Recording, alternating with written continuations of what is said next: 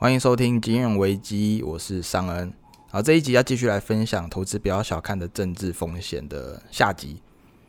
那上一集有讲到了一些呃中概股啊，然后反托拉斯法则啊、反垄断啊，还有甚至是比特币这些的政治风险。好，那接下来我要继续讲，其实做生意我们也会碰到的政治风险，还有就是在最后面我会讲到中概股最惨的几个案例。好，那其实讲到政治风险啊，呃，其实做生意你不能预测的事情太多了，尤其是政治这方面，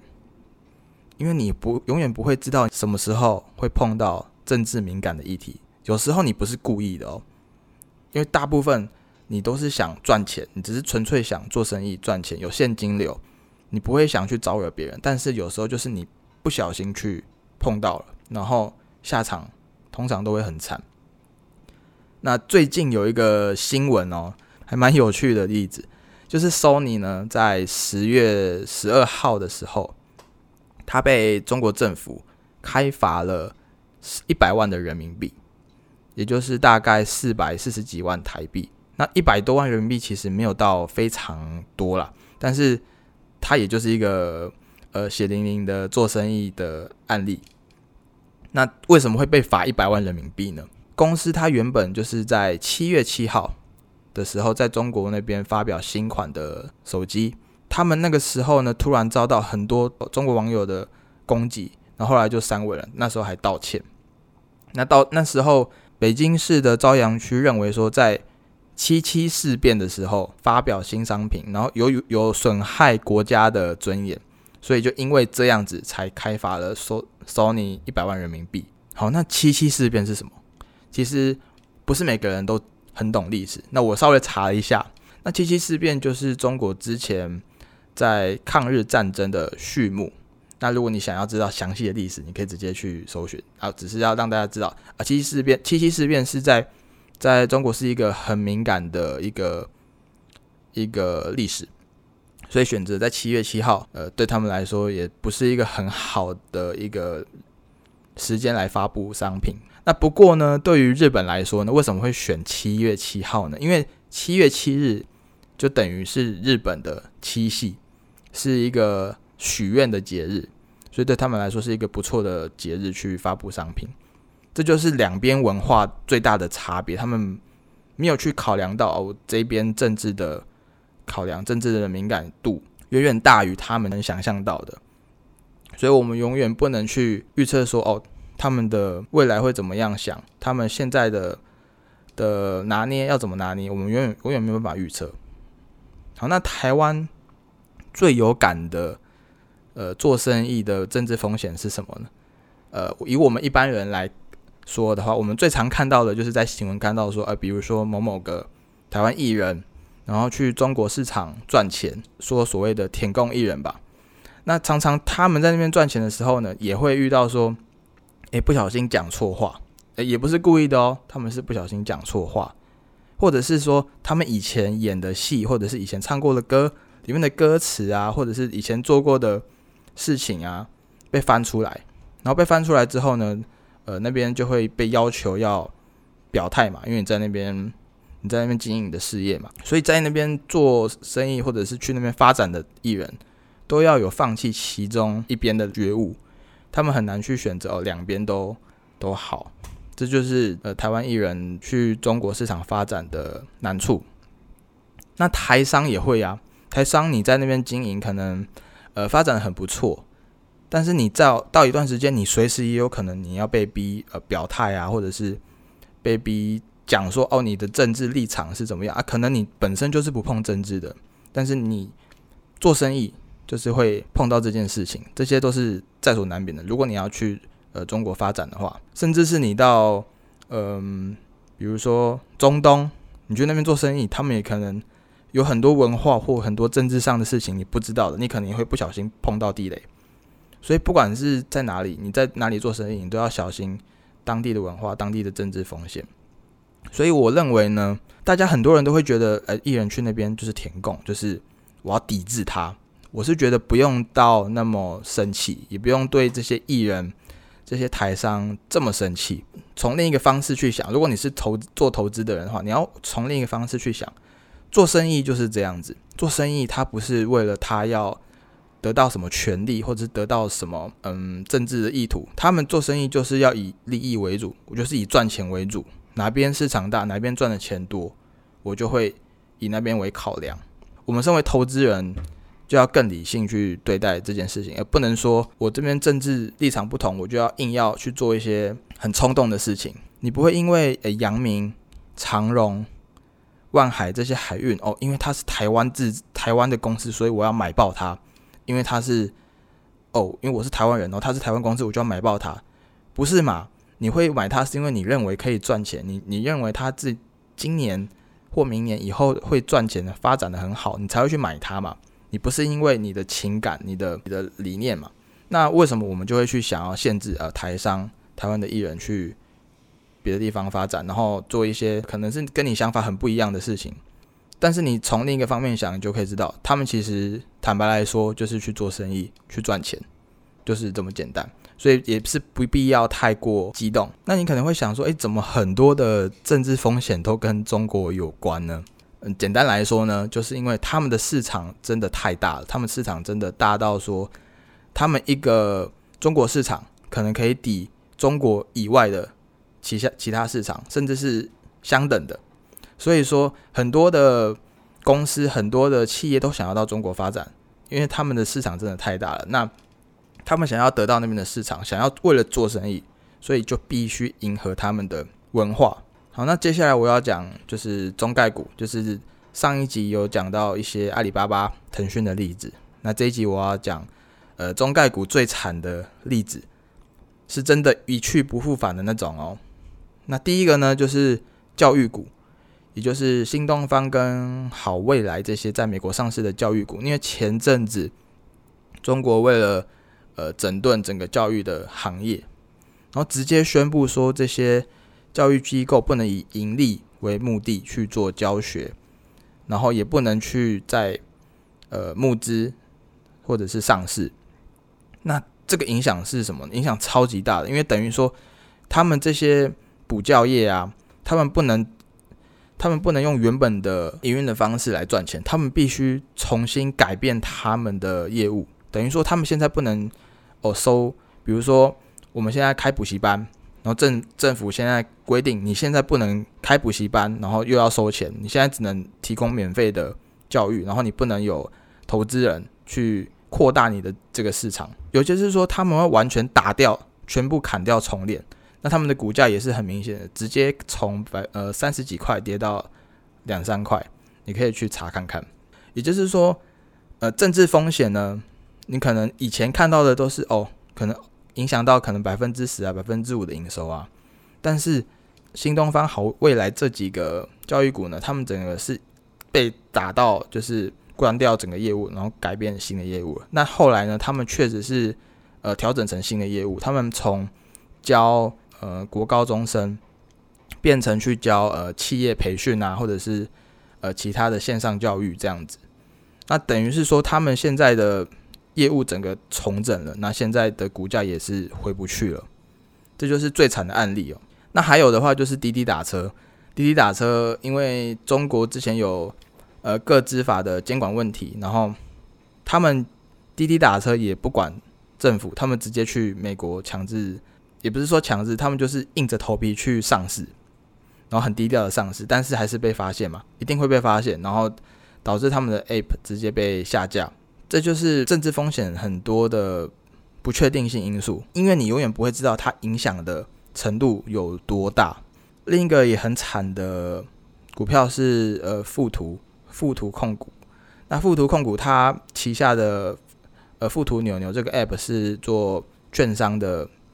app，那它里面有很多股票的资讯。那它在前阵子因为有人民网发布了一篇新闻，他发布说这些券商呢，包含富途还有老虎证券，他们都有一些个人信息的隐私的问题，还有甚至是金融金融活动的监管问题。然后这个消息一发哦，然后大家都直接超级恐慌，因为它是从人民网发的。人民网它不是一般的媒体，它是官媒。在那个时候第一天哦，直接暴跌了百分之十五到二十趴，然后第二天哦又继续跌了百分之十四，然后第三天又跌了百分之七，然后现在又反弹回来一点点，等于是说呢，你三天哦，你三天就好像你坐了云霄飞车，你这样你花了三个月，你爬到了最上面，然后三天直接往下冲，就那三天那种那种感觉。所以说，我们永远不能去知道说政治风险影响的程度有多大，而且我们常常最常忽略的就是政治的风险。好，那我接下来讲一下，那如果你真的遇到了政治风险，或者是你你是有投资中概股的人，你有握这些标的，你是有经历过这些的人，或者是你正在经历呢？呃，我分享一下几个道理给你，因为我相信有不少的是不少人啊，在。大跌的时候，就是才真正的见识到自己有多渺小，有可能两三天就经历了一整个时代的感觉。也有不少的信仰的人，呃，我说的信仰的人，只说啊，我做了很多功课，我做了各种基本面的研究，我去看了这个公司的财报，研究了它未来的产业发展前景，但是呢，却是因为一个政治的风险，导致它大跌，甚至是它回不去了。这是很容易让人家崩溃的，因为真的是做很多研究的人，他们的信心是非常大的，那却是因为一个完全想不到的政治风险导致这样子。很多坚信价值投资的人呢，也会因为这个政治风险呢，成为死多头嘛，然后挥泪平仓这样子。那走得早的人呢，就会很暗自的庆幸说啊，好家在我果断的停损。那走得晚的人呢，就觉得哦，已经来不及了，我就跟他熬到底了。好，那这几天的下最近的中概股下杀呢，其实有几个点是我觉得大家都应该要知道的。第一个就是仓位会决定你的心态。那不少的散户呢，会因为中概股的监管心态崩溃，也不是因为真的是对公司的前景感到绝望，而是因为他的持仓太过集中了，而是他可能 all in 了，他可能还加了杠杆，加了融资融券，仓位太满了，所以很多。对这支这间公司很多信仰的人呢，得到那些年初那波暴涨的利润，呃，二零二二零二一年一月二月那个时候暴涨的利润，然后被之前的高点已经定在那，我就会觉得哦，股价这时候就是在那边，但是期望的过高，然后加上你 all in 单只股票，甚至加杠杆，你在后面突然出现一个你完全无法预期的事情而大跌的话，这时候心态是很难去平和的，所以。这一类的散户，我认为，呃，最该做的就是要自我反省，不要再单独压一只，然后甚至是满仓持有了。因为大涨的时候，你虽然是很爽很爽，可是你大跌的时候会真的很惨。而且习惯这种操作的人啊，你就算没有没有遇到呃中概股这种大跌、这种下杀，你以后也会在其他股票上面遇到。呃，俗话说，你夜路走多会碰到鬼嘛。而且你越晚经历会越惨哦。如果你是很年轻，可能投资二十三十万台币，好，你可能顶多就是损失二十三十万。可是你可能在中年，你可能在老年，你有了五六千万，你可能有五六百万、五六千万，那你可能损失的就是五百万、五千万。你越晚经历这种事情，你会越惨。去学习，如果你是遇到这些事情的人，就等于当做啊学一个学一个教训，当做缴学费。所以永远不要整个满仓，整个全部。单压在一只股票，因为你永远不会知道以后会有什么样的风险，尤其是政治风险。那第二个呢，就是你不要去羡慕别人赚了多少钱。好像比如说在年初，呃，很多科技股都暴涨，很多人赚的，很多人都赚得盆满钵满嘛，盈利可能好几百万啊，上千万的人啊，很多人在秀他的仓位啊，秀他的下单的截图啊。那现在你再看看之前那些跟你爱线的人，他们有多少人能全身而退？他们有多少人有守护住这些利润呢？据我所知呢，很多人并没有停止，都没有止盈。这波下跌也可能回撤了很多大部分的利润，甚至是亏了本金。我举个例子，比如说，嗯，台湾的航运股，它之前可能涨了很多，涨到两百多，很多人哦一直贴啊，新闻一直泼啊，就是说，诶，很多人因为航运赚了很多钱，然后涨到两百多，以后会赚更多这样子。那现在呢，跌到整个腰斩，然后跌到了一百以下。那很多人也是因为这样子亏损了很多利润，甚至是本金也亏回去了。所以无论别人赚了多少，我们都不要去羡慕他们。如果他们是从运气那边赚来的，所以迟早会从实力输回去。那如果他是从本事赚的，那就是他应得的嘛。自己光没那个能力去羡慕也没有用，老是盯着别人赚多少呢，也会影响你自己的操作，会让自己产生一些赌徒的心态，你就会很急着想要去赚这些快钱，想要赶快超越别人。所以，我们不要去羡慕别人去赚多少钱，跟自己比就好了。好，那第三个就是我们要看着自己账户，自己去操作比较重要。因为有些人很会很喜欢去抄别人的作业，比如说哦，看哪个基金有买什么股票啊，看哪个老师有推荐什么股票啊。以为以为这些机构，以为这些大户就是你的导师一样，他们买什么我就买什么。看到这些大户晒这些晒这些交易单，就很激动，说：“哦，我想要跟着单，跟着大金鱼跑。”可是看到别人买了几十万、几百万美金，然后就重仓整个加进去了。但是其实他们的几百万美金，他们的几千万美金，可能就是占他们全部整体仓位的。百分之十，或者是百分之一，而你的几千块、你的几万块，可能就已经是百分之九十几了。所以遇到大跌的时候，那些大户他可以哦，很轻松、很轻松、很自然的说哦，没差，我就等啊，反正百分之十而已，然后再慢慢加仓，越低越越买越多。也就是呃，我在上集讲到查理蒙哥一直加仓阿里巴巴的事情，你呢？你已经把所有的九成全部压进去了，你的几万块美金都压进去了，所以这个要好好想想。最后呢，就是买股票就是买公司。那很多人都会有一个论调，就是不要跟股票谈恋爱。那这个是什么意思呢？这个就是说，你不要就是啊，我买了它，我就要一直死心塌地的跟着他，握着它直到最后。如果你真的遇到了一个渣男，你站在一个第三方的角度，你一定会想说：“哦，赶快分了嘛！你不要再当了当了一厢情愿的痴情男子汉或女生。”所以你遇到了不好的标的，你发现到了一个呃无法改变的东西，或者是永远的一个很重大的缺点，那你就果断分开嘛。股票也是一样，如果是真的是因为基本面的问题，或者是它已经不是你当初你买入的那个原因了。那就是不要再跟他谈恋爱了。好，那这几个道理呢，其实，在投资永远都能套用，也不是只套用在哦这一次的中概股的下杀，或者是政治风险的下杀。我们要先知道这些股票的高风险，我们再去做决定，再去做投资，而不是说我投资了之后，而且我还不知道它的风险有多高。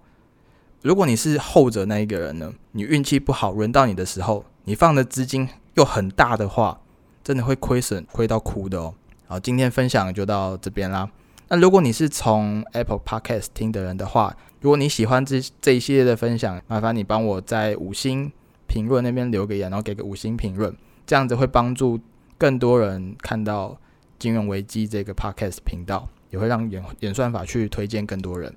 好，谢谢，